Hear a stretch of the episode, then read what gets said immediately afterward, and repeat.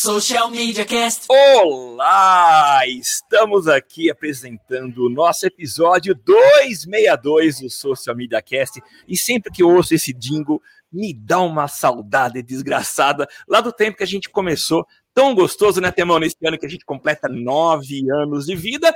E a gente sempre fala isso, né? Do quão velho nós somos, né? Mas aqui ouvindo o Social Media Cast, o podcast sobre marketing digital, o mais antigo do Brasil e o Will. Você acompanha a gente todos a, todas as sextas-feiras, às vezes às nove, às vezes às dez, hoje às dez da manhã, mas por questões profissionais. Mas enfim, você acompanha a nossa gravação, que acontece tanto no Facebook quanto no YouTube do Social Media Cast. Então procura lá, procura no Facebook ou no YouTube, você vai acompanhar a gente, além de é, ter, estar por dentro de todas as notícias, novidades do marketing digital. Você pode também contribuir com a gente, ser aí um dos nossos é, apoiadores lá no padrim.com barra SMC. Se você está acompanhando ao vivo, você está vendo aí na tela um QR Code que você pode escanear e aí contribuir com módicos um ou cinco reais, sendo nosso parceiro, nosso apoiador para pagar os nossos servidores. E é isso aí, eu sou o Samuel Gatti, o arroba tá no meu site, falando diretamente dos estúdios avançados da DR4 Comunicação, mais conhecido como Minha Casa, em São Carlos, São Paulo. Você me acompanha nas redes sociais com Tá no meu site. E eu passo agora a bola pro meu inseparável companheiro de podcast, Temo Mori. É isso aí, Samuca. Estamos ao vivo mais, um, mais uma sexta-feira aqui para falar a respeito de marketing digital. Mas antes, lembrando que eu sou o Temo Mori, o arroba Temo Mori no Twitter, facebook.com barra Temo Mori, Temo Mori lá no, no LinkedIn, no Instagram, no Snapchat, em todas as redes sociais, inclusive fora delas. E, e gostei, viu, Samuca, que você não, não, não usou de eufemismos para falar que somos velhos, né? Não falou que somos experientes, não falou nada. Somos velhos e ponto, acabou. É isso aí. Nove anos de podcast não é para qualquer um. É isso aí. Já recebemos um caloroso é, comentário aqui do nosso queridíssimo José Calazans. Nove anos de amizade entre nós. É isso aí, Zé.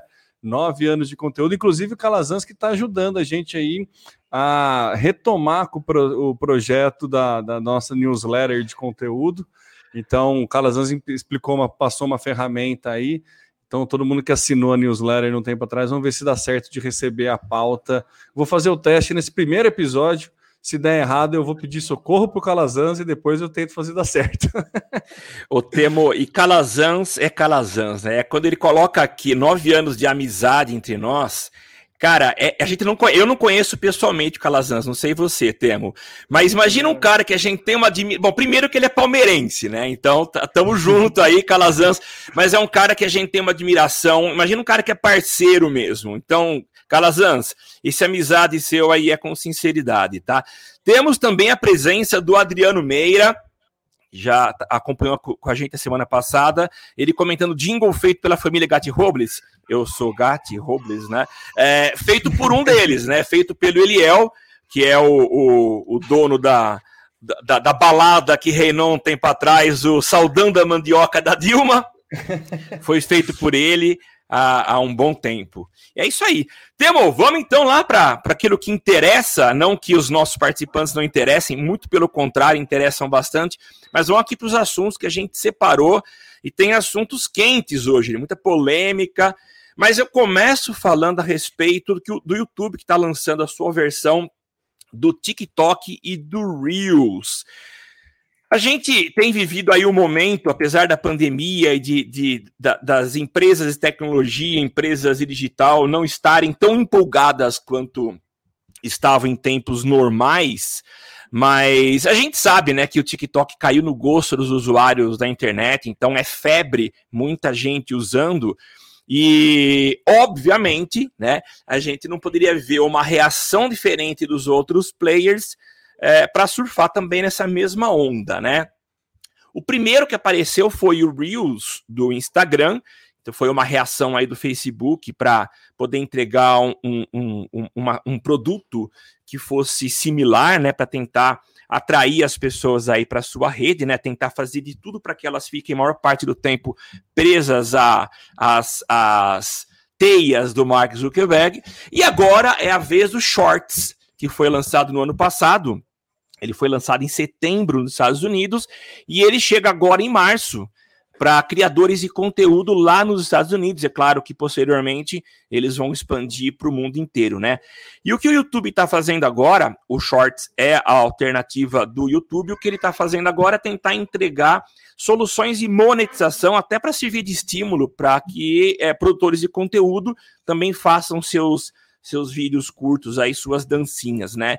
E a primeira ideia de monetização, Temo, é o São Palmas. Olha que interessante, eles estão. É, assim como a gente já vê aí, por exemplo, no YouTube, que você pode pagar para ter o super chat, para você aparecer e ser visto e ser mencionado pelo produtor do conteúdo, a ideia deles é criar palmas, você pagaria para poder aplaudir o conteúdo, e uma parte desse, desse valor pago seria destinado ao produtor de conteúdo, né?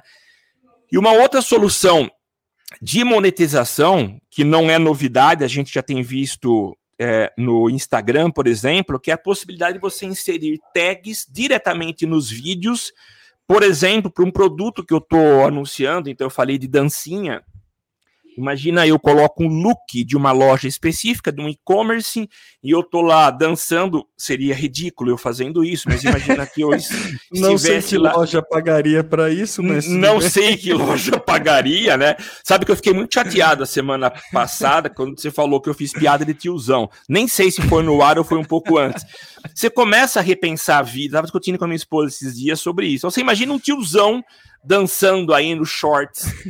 E de shorts no, no, no YouTube. Olá, por né? exemplo, você acaba de ganhar mais por... um carimbo na sua carteirinha de, de, de piada, é, piada do pavê. É, a carteirinha é, é... de piada do pavê. É, Cara, é incrível. A gente chega nos 50 anos e é inevitável. Parece que essas piadas vêm e é você perde forte. um pouco daquele. É, o, o, o, era o superego, né? Você tem alguma coisa que, que bloqueia, né, para você falar. Chega a partir dos 50 anos, você não começa mais a ter esse filtro. Então você começa Só a falar e as piadas. O é, que, que é? É só o id, né? Porque é o id, o ego e o superego, né? É Isso mesmo, o é o id, vai, né? É... E o id deixa de atuar e fala, vai, olha lá outra piadinha, né? Vai. Aí você começa a falar e você não tem mais filtro. Mas enfim, então você imagina eu de shorts, dançando aí no shorts, e aí a loja que teve a coragem de patrocinar é, ela permite que eu coloque uma tagzinha. Então, quem clicar nessa tag é, e eu não sei se ela vai acompanhar o movimento dos shorts, mas vai ser clicável para que seja comprado na, na, na, loja, né? Então são soluções de monetização a partir de soluções que têm sido copiadas e não podemos chamar apenas de cópia, mas muitas vezes são evoluções de um conceito que foi criado há, há algum tempo e o responsável foi o TikTok, né? Enfim, Temo, o que, que você achou? Você colocaria shorts para dançar também? Pagando bem, né? É que mal tem. não tem problema nenhum. Eu acho que, assim, não, nada de novo, né? Chocou um total de zero pessoas essa, essa ferramenta criada pelo YouTube. Acho que é natural que as ferramentas saiam, é, criem é, produtos concorrentes, é, é, meio natural e inevitável, e que vá agregando nesses produtos concorrentes outras funcionalidades para tentar se diferenciar. A, ainda não vai brigar com o TikTok, porque a proposta do TikTok é uma proposta completamente diferente, ela é a proposta que tira o usuário do centro do negócio e coloca um assunto no centro do, da, da, discussão, né? Você não, né, apesar de você seguir pessoas, a abinha de descobrir faz você muito mais ficar sabendo sobre os assuntos e quais os, os challenges que estão rolando do que né, seguir pessoas efetivamente. O YouTube ainda não, não, não, não vai mudar o esquema dele, não vai sair para um, um modelo de botar a pauta na frente do usuário, é sempre o usuário que traz uma pauta e ele só aplica dentro uma, uma funcionalidade que a gente já conhece aí num formato antigo. O Temi, tem aqui uma, uma questão do Calazans. Eu queria uma opinião sobre as mídias sociais fechando acordo de transmissão com ligas e equipes esportivas. O UFC fechou a transmissão com TikTok, Facebook com Champions League. Eu não acompanho muitos esportes, não, viu, Temo? O que você acha? Acho que é uma, um caminho meio natural, né, Samuca? Cada vez mais a, essas redes têm muita audiência, inclusive a final da, da Champions League, ou os jogos da Champions League for, é, do esporte interativo foi o recorde de quantidade de pessoas assistindo ao vivo. É, uma, uma, uma, transmissão ao vivo do Facebook, então mostra aí o poder que, que tem a transmissão do, de esporte ao vivo. E eu acho que é um caminho bem natural. A gente já teve aí em, em passados não muito distantes mas já teve a intenção de dessas plataformas de mostrarem conteúdos ao vivo, não só de usuários, mas com um caráter mais jornalístico. Eu lembro na, na, na questão da votação até do impeachment da Dilma, o Snapchat estava fazendo uma curadoria de conteúdo. Snapchat fez parceria com a NBA um tempão atrás também, que tinha uma curadoria de conteúdo jornalística bastante interessante, independente do viés né, jornalístico que eles colocavam mas era, era bastante interessante. Facebook, TikTok, eles estão aí também buscando isso. O Twitter tentou fechar uma parceria junto com a NFL, com a Liga de Futebol Americana, um tempo atrás, para é, transmitir pelo menos os jogos da quinta-feira. Thursday Night Football era, tentava ser transmitido através, mas todas essas grandes ligas, Samuca, é, elas têm um, um, um serviço de streaming próprio. Né? O NFL tem o NFL Pass, então existe o interesse de fazer a transmissão pela internet e vendendo um pacote. Então, é, tanto você pode vender direto para o usuário, ou você pode vender para uma grande empresa que tenha, tem interesse no, na transmissão. Então, é uma forma de monetização das ligas. Então, as ligas começam a entender que é uma forma de monetização interessante e também é uma forma muito interessante de quem transmite de conseguir audiência e, e, ganhar exclusividade, já que a gente está falando numa, da briga por exclusividade de conteúdo, né? O esporte é, é, é sempre muito bom para conseguir a exclusividade aí de transmissão. Recentemente a gente teve o SBT transmitido a Copa Libertadores aí, então não é algo que só fica né, nas big techs aí, na, na, nos meios tradicionais existe também essa briga. A gente já teve é, Globo perdendo Olimpíadas, que daí era, trans, era transmitida no portal Terra. As Olimpíadas já foi transmitida, então tinha, tem bastante briga por essas transmissões é, ao vivo aí, ao vivo, então acho que é natural que essas big techs, com o poder aquisitivo que tem e o interesse que tem de, de, de, de trazer a audiência desses esportes. Então, é, vai, vai só crescer isso, né? E quem ganha Sim. no final é o usuário, né, Samuca? É, eu acho, eu acho legal isso. É, ganha pela oferta, né? Você tem mais condições, e aliás, existe uma briga aí. É, é, a gente teve alguns conflitos recentemente. O próprio Palmeiras acabou não fechando o contrato com a Globo para poder é, transmitir pela internet, e é uma forma de monetização, né? Até provável, ainda mais a gente percebendo um declínio da audiência dos meios convencionais, como a própria TV. A gente vê o desmanche que está acontecendo na Globo, né? Recentemente. E então é, acho que os clubes estão de olho nas opções, nas próprias opções de transmissão e de gerar renda entregando um conteúdo para as pessoas. Então eu acho que é algo que a gente começa a ver a partir de agora. E como sempre chega nos Estados Unidos, antes aqui do Brasil, como você próprio falou, né? Lá a, a, eles já têm os próprios clubes que são verdadeiras empresas. É, conglomerados de empresas, né? Porque não são só esporte, mas eles monetizam em todas as frentes, né? Lá já aconteceu, então é provável que isso chegue daqui a pouco para cá também. É, as próprias ligas são muito mais organizadas que, por exemplo, a Federação Paulista de Futebol, a Federação Carioca. Né? Então, assim, é até piada a gente falar, fazer esse tipo de comparação. É. Mas, assim, eles são muito mais organizados nisso e, e, a negociação, eles entendem o produto que eles têm, que é um produto muito premium e tem uma Sim. venda, um, um uma aquisição que vale um, um certo valor. Então, eles trabalham com, com essa possibilidade nessa né, E é bem comum, né? Porque a, a, você falou do declínio dos tradicionais, a gente vê declínio na, na questão do. Principalmente TV a cabo, né?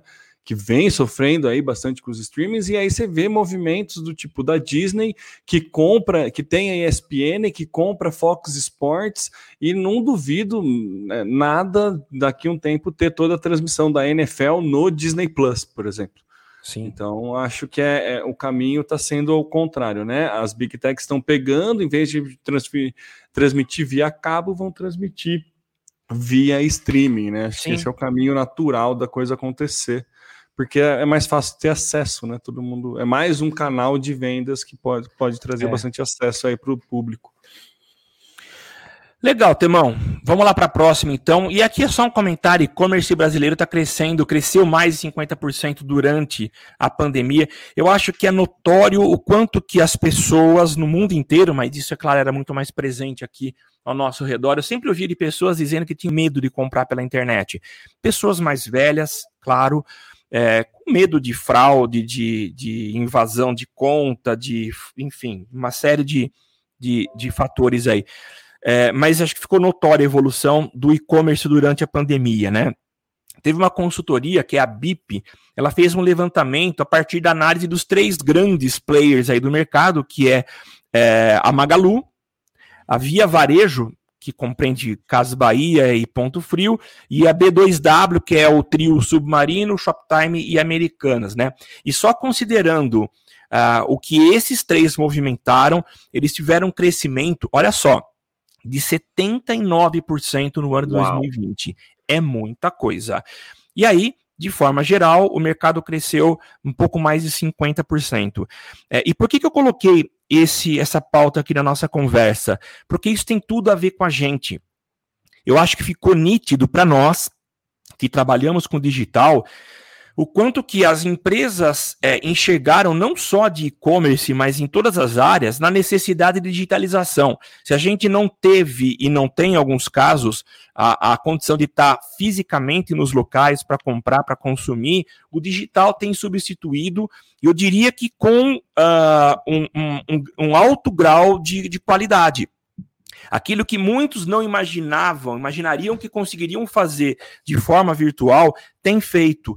E isso são oportunidades de trabalho para nós que atuamos no digital. O quanto que a gente pode aproveitar essa onda e surfar junto crescendo, né? Apresentando soluções, apresentando novas possibilidades e principalmente aproveitando para a gente educar o mercado e a gente sempre fala disso, né? Para a gente educar o mercado e mostrar o quanto que o digital pode de fato ajudar e quais são as possibilidades que o digital oferece. E esse crescimento, Samuca, abre uma, um, um, canal de vendas para o pequeno e médio empresário para poder colocar as coisas na, na para venda né, na, na, internet, né? Muda, né? Se a gente pensar nos quatro P's do marketing, muda a nossa praça e aumenta a nossa possibilidade de Sim. promoção usando os digital e também de praça usando o digital, porque a gente tem aí o grande advento já antigo, mas dos marketplaces, né? E todos esses segmentos, todas essas empresas que você comentou, eles trabalham, funcionam no modelo de marketplace, onde terceiros podem colocar produtos para vender. Sim. E eu acho que não, não vou, vou até pesquisar para ver se tem algum estudo a respeito do Mercado Livre porque o Mercado Livre é um também que acho que deve ter crescido bastante. Mercado Livre e a própria Amazon, que também trabalha nesse modelo de marketplace. Mercado Livre ainda mais é, direto nessa venda de, de, de pequenos, né, consegue difundir melhor esse tipo de, de serviço. Então, acho que é, eu achei muito interessante a tua fala na questão do educar, né? E, e, o nosso papel como profissional é educar, inclusive ensinar, falar dessa possibilidade de que cada vez mais está fácil vender, né? Não só porque tem muita gente comprando, mas cada vez mais está mais plausível você fazer a venda no online. Claro, existe toda uma necessidade de reorganização aí de logística, de processo, de atendimento, de tudo mais mas né, os meios aí estão cada vez mais ágeis nisso. A gente vê o, o, Mercado Livre tem me surpreendido muito com a velocidade de entrega, aquela, aquela entrega full. Uhum. Você recebe no dia seguinte, você compra na sexta, chega no sábado, meio-dia. Né? Aqui em São Carlos também, o, o Mercado Livre está abrindo um centro de distribuição aqui próximo a gente. Então, mostra aí a força da, da, da desses grandes. É, dessas grandes empresas de e-commerce, justamente é, impulsionado por esse é, avanço digital que a questão pandêmica trouxe para os usuários, a necessidade de, de compras online, mas também um avanço da oferta e da demanda de produtos a serem vendidos online. Né, produtos que antigamente você jamais pensaria em comprar online, hoje você compra, né, com, com, com uma certa facilidade, né? Então, tipo, papel higiênico, coisas, né, falando do começo da pandemia, né? é. papel higiênico, por exemplo, é um produto que assim tá muito fácil você comprar na Amazon. Eu comprei clipes de papel com frete grátis na Amazon. Sabe? Tá mais fácil pedir na Amazon ou no Mercado Livre do que eu ir até a loja, efetivamente.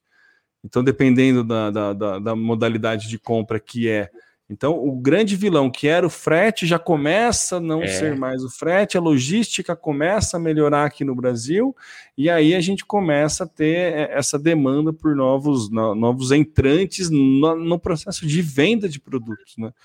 Então, acho que isso que movimenta aí, que, que mostra aí, deixa claro o nosso papel como profissional de é. digital.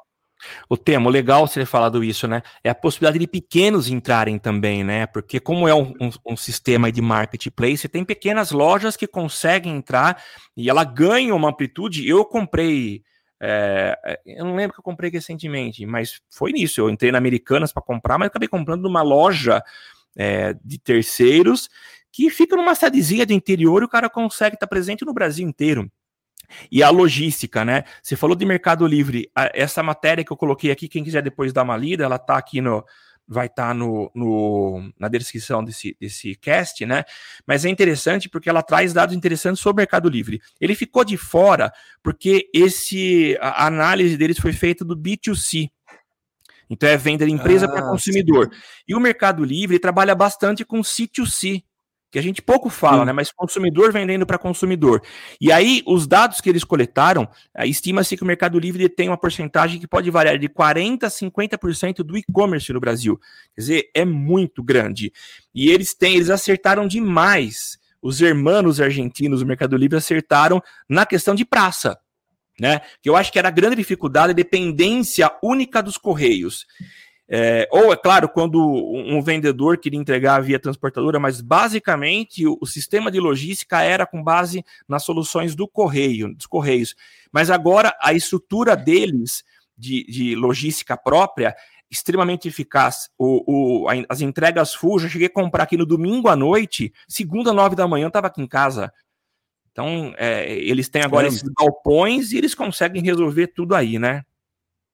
Não, e se você parar para pensar que é, 30% do PIB do Brasil está na mão de pequenos e médios empresários, isso aí tende a expandir muito mais, né? Porque é, é, é muita movimentação, é muita renda que tem aí para ser ainda é, dissipada, né? Não, não, né? Muita mercadoria para transitar, é, é, é, muita possibilidade ainda que a gente tem, né? Então é, eu acho que tem, tem muito a crescer ainda, né? A gente está no, apesar de há muito tempo estarmos no digital, ainda assim a gente só sempre fala em, em crescimento constante, porque sempre vai ter novos entrantes, né, Samuca? Sim, exatamente isso.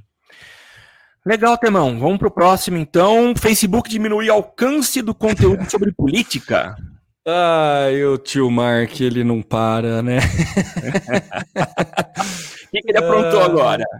Ah, ele tá com essa ideia de diminuir né, a questão de política, é, conteúdo sobre políticas e a alegação, né, na, na quarta-feira, dia 10 aí passado, ele, né, durante o anúncio dos resultados financeiros, ele falou que está querendo fazer um trabalho aí para diminuir política, é, a, disseminação de conteúdo política, porque ele alega que o, né, o conteúdo político atualmente constitui apenas 6% do que as pessoas veem na plataforma, e alguns conteúdos políticos têm um poder um tanto quanto devastador aí quando a gente fala de, de questões né, de é, disseminação de ódio e tudo mais.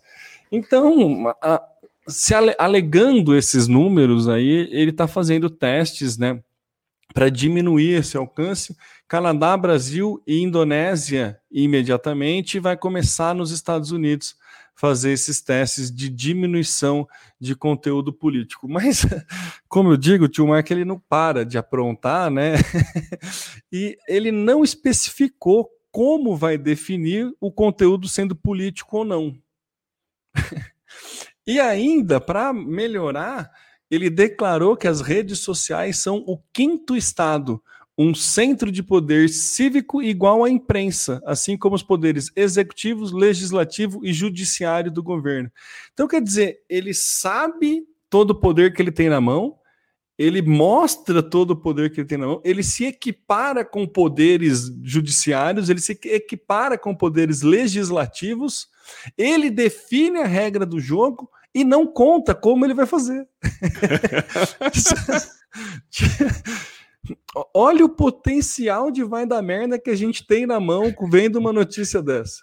O que é, é, é, é, assim, para mim foi assustador quando eu vi essa notícia, sabe? Então, fica, é muito poder concentrado na mão de uma pessoa que pode atuar conforme ele deseja, né?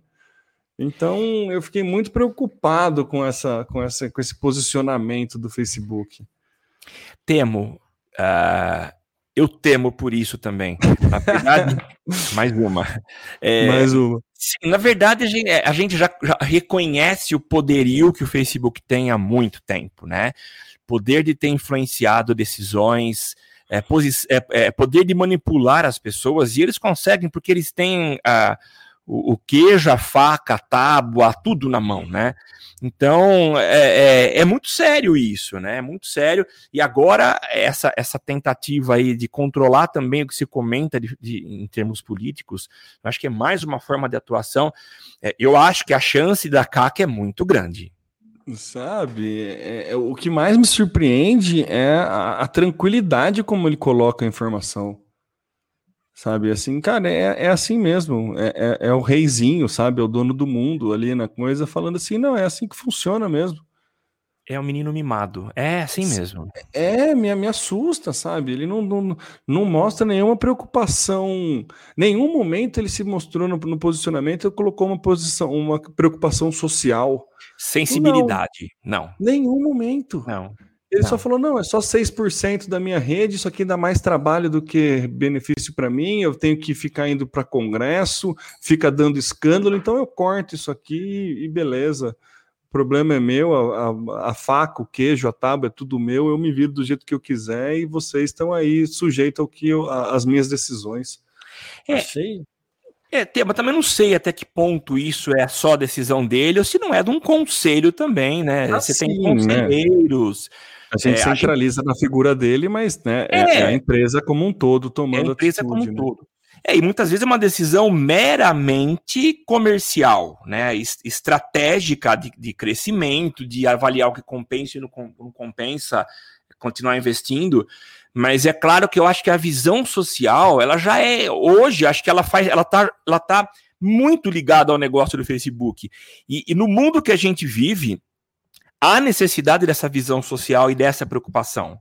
Tá? Eu acho que isso não pode mais andar dissociado, mesmo porque, olha eu aqui fazendo análise de mercado, as pessoas, os investidores, olham isso hoje. Fazendo só um paralelo com o mercado verde, né? Existem empresas que investem, é, existem pessoas, investidores, que tomam suas decisões com base no, no, perfil da empresa. Então, eu invisto na Natura porque ela tem uma preocupação socioambiental muito grande. Então, eu acho que o Facebook deve estar atento a isso, é claro, mas eu acho que é importante abrir bem os olhos, porque as pessoas estão de olho e cada vez mais valorizam a atitude das impressoras, a postura que elas têm é, em relação à sociedade. É o que a gente falou no cast passado, né, Samuca, da, do fim do marketing egoísta e o marketing né, que agrega mesmo. valor, onde coloca a sociedade como centro, né? Exatamente. Então, o que, que eu estou entregando para a sociedade? Qual que é o meu serviço social que eu estou fazendo? Né? E, e, o Facebook dá de ombro para isso lindamente, assim, é, é, o que você falou. Ah, não, tá tendo debate político, notícia política tá deixando a galera estressada, a galera estressada tá saindo da minha rede, menos audiência, menos dinheiro. Sim. A, é estritamente comercial a decisão, mas a forma que é colocada, assim, mostra uma, uma uma arrogância, né? Um, é. um, poderio muito alto, assim. E a gente conhece o Facebook de longa data aí, ele sempre tem alguns posicionamentos.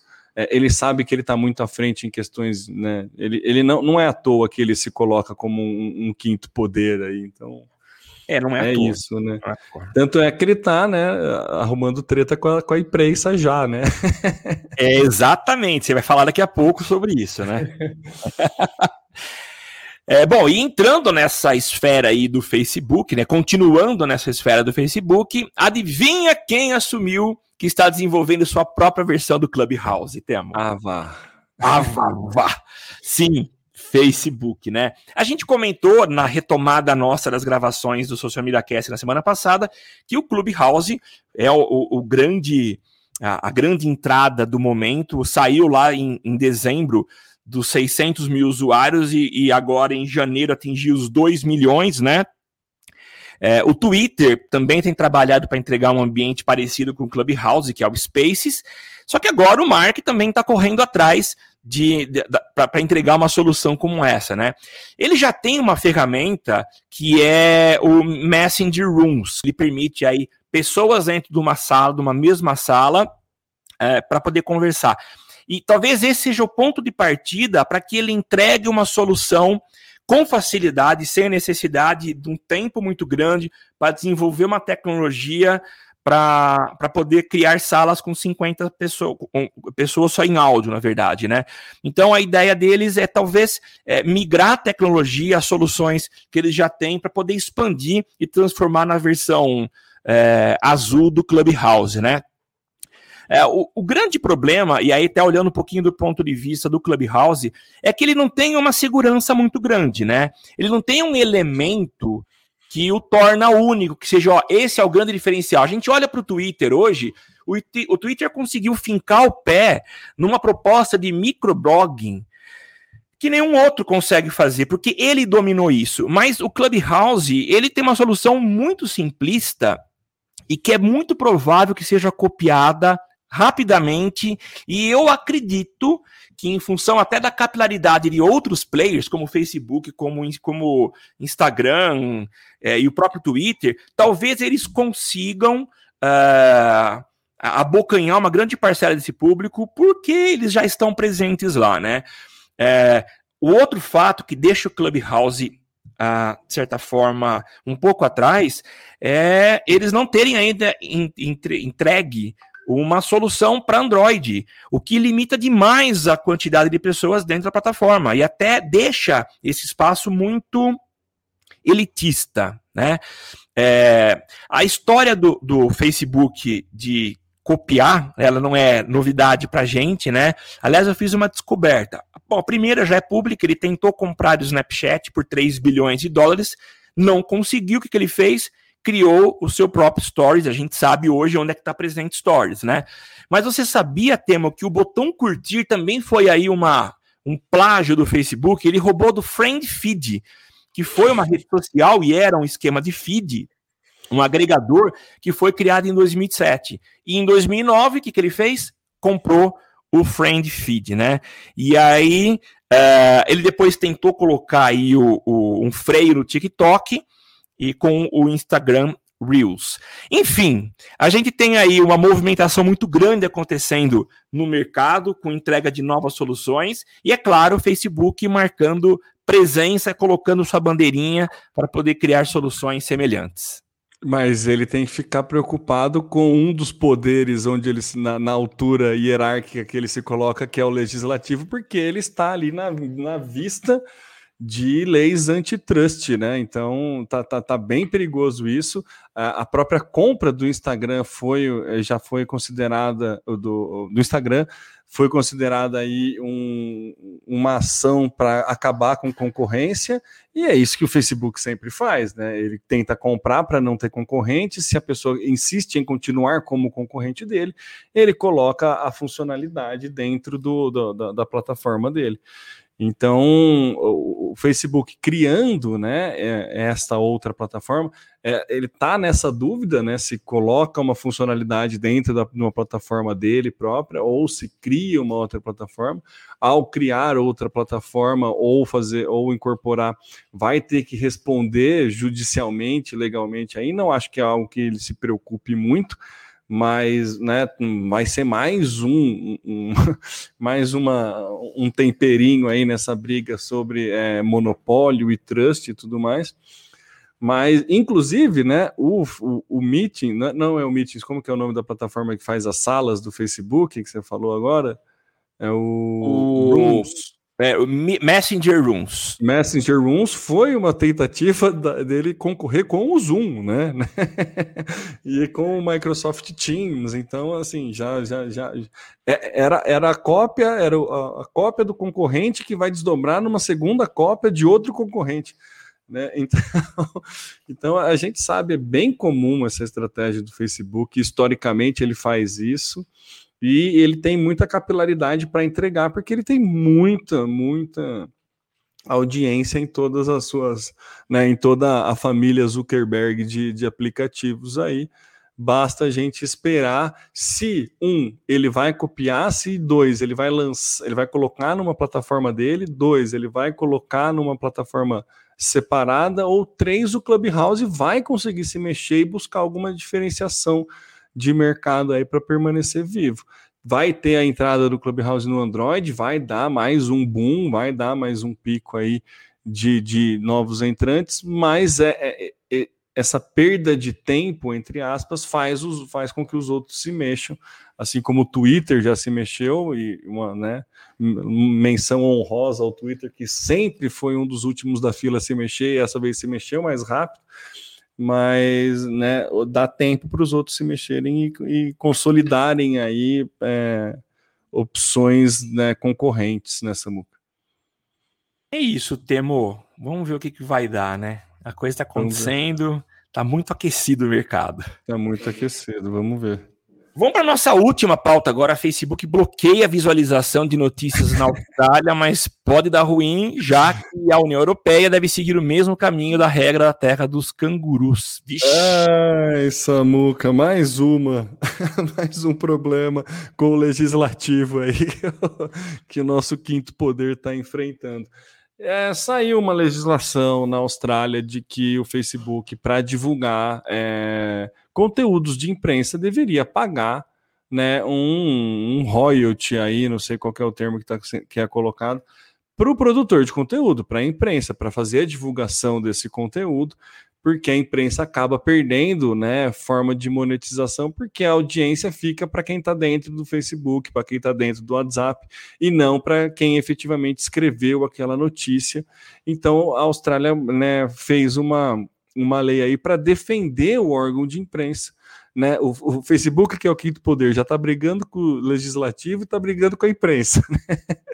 Então aí a, a Austrália fez essa, essa é, essa lei aí para tentar proteger o órgão de imprensa. O que, o Facebook fez? Fechou a cara, brigou, ficou de mal e parou de colocar notícias de cunho jornalístico na plataforma dentro da, do ambiente da Austrália.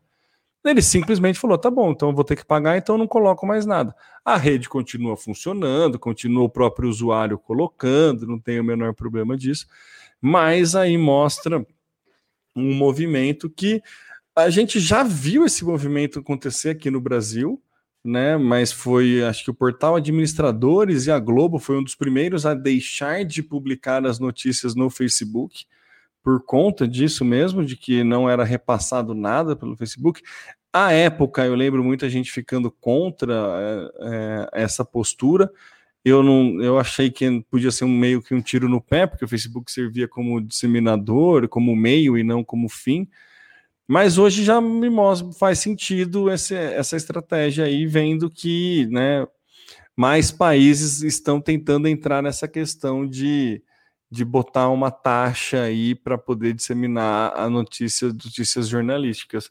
Então, a União Europeia já se mostrou favorável. O Zuckerberg está com bastante problema na União Europeia, principalmente com né, proteção de dados e tudo mais, e, e vem mais uma aí dor de cabeça para ver como que ele vai se, se sair. Outros players, né? O Google se posicionou, falou que ele concorda, que tem que ajudar a imprensa, que tem que monetizar, sim, mas também não falou muito como, né? Ele concordou meio só que não ali, então ficou meio naquela assim, porque o Google ele acaba gerando né, tráfego para os sites da, para os produtores de conteúdo. O problema é quando o produtor, o mesmo conteúdo é muito produzido e aí fica a briga de, de posicionamento. Mas, enfim, a briga dói menos para o Google do que dói dentro do Facebook, porque o Facebook, de novo, tem uma capilaridade muito grande para divulgação de conteúdo.